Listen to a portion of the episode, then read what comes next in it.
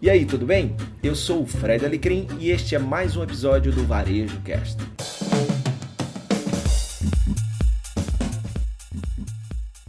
Você que me acompanha já me ouviu falar várias vezes que a loja física não vai morrer, certo? Porém, a loja chata, a loja que não evolui, tem uma grande possibilidade de deixar de existir. Mas que caminho seguir? Eu já postei algumas coisas tanto aqui no podcast quanto no meu canal do YouTube, mas eu quero falar hoje especificamente sobre alguns movimentos que eu tenho visto por aí, tanto nas viagens lá para fora, como aqui no Brasil também. Eu acredito que um movimento que você que tem uma loja, você que trabalha numa loja pode ajudar aí a, a sua loja a se conectar mais com esse novo consumidor, mais consciente, consciente do seu tempo, consciente da sua grana, consciente querendo saber para onde vai o dinheiro, se toda vez que ele compra um produto no seu negócio, esse dinheiro vai para melhorar o mundo ou para explorar o mundo.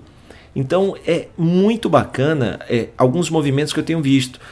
Porque se esse consumidor está mais consciente, ele sabe que o tempo dele é precioso, um dos movimentos muito importantes é dar para o seu consumidor possibilidades alternativas para que ele possa escolher a melhor forma de comprar contigo. Então você pode, por exemplo, oferecer para que ele compre no site e vá buscar na loja, para que ele compre no site e receba em casa. Aí você pergunta: "Poxa, mas e aí ele não vai na loja?". Vamos falar sobre isso daqui a pouquinho. Você também pode possibilitar que ele compre na loja e receba em casa né? Então a gente já falou aí de três modalidades.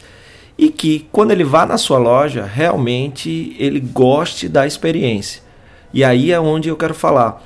Porque você dá possibilidades para o consumidor escolher meios de comprar com você é muito bacana. Agora, é o que você faz na loja que vai estimular ele, que vai inspirar ele a mesmo tendo a possibilidade de mais conveniência, ou seja, comprar no site e receber em casa, comprar via redes sociais como WhatsApp, Instagram e receber em casa, que vai fazer com que ele mesmo assim queira ir na sua loja. Isso eu tenho dito, um das, dos movimentos que eu tenho visto por aí é ir além do produto, ou seja, dar mais motivos além do que você vende para que o consumidor queira ir até a sua loja.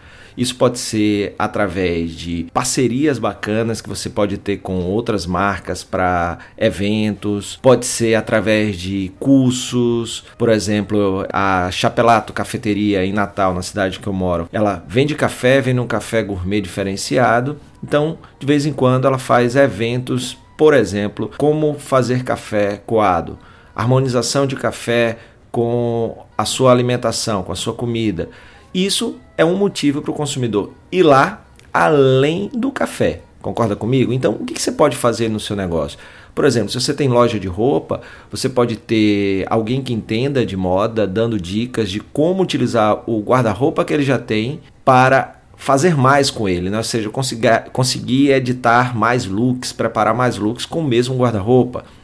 É, como utilizar definir o seu estilo, né? qual o melhor estilo para você, um pouquinho aí de, de visagismo, né? Então é, é muito importante, você pode fazer por aí.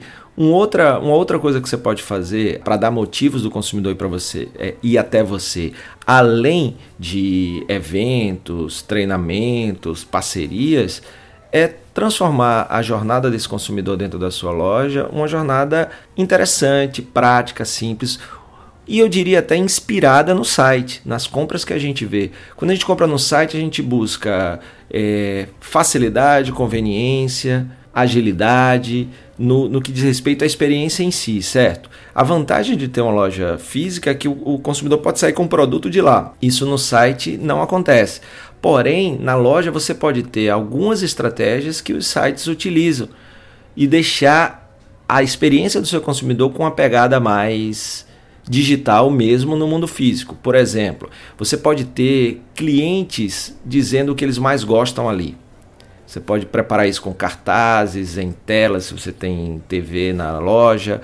Você pode também, por exemplo, colocar sugestões. Quem comprou isso também comprou isso. Né? E isso também pode ser feito através de, de papéis, carta, é, cartazes uh, ou telas. Ou seja, sugestão de clientes.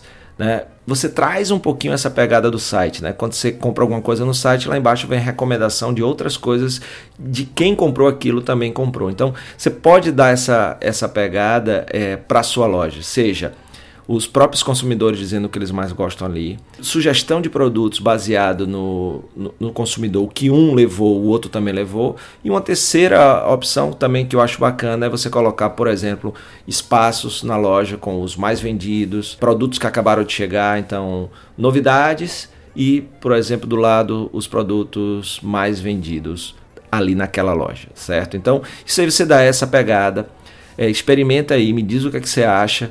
Deixa seu, seu comentário aqui, se você já fez, qual o resultado e que tipo de negócio você tem visto com essa pegada que eu acabei de falar e também outras coisas que eu não falei, mas eu sei que estão acontecendo aí na sua cidade é, e que você tem pesquisado também, tá bom?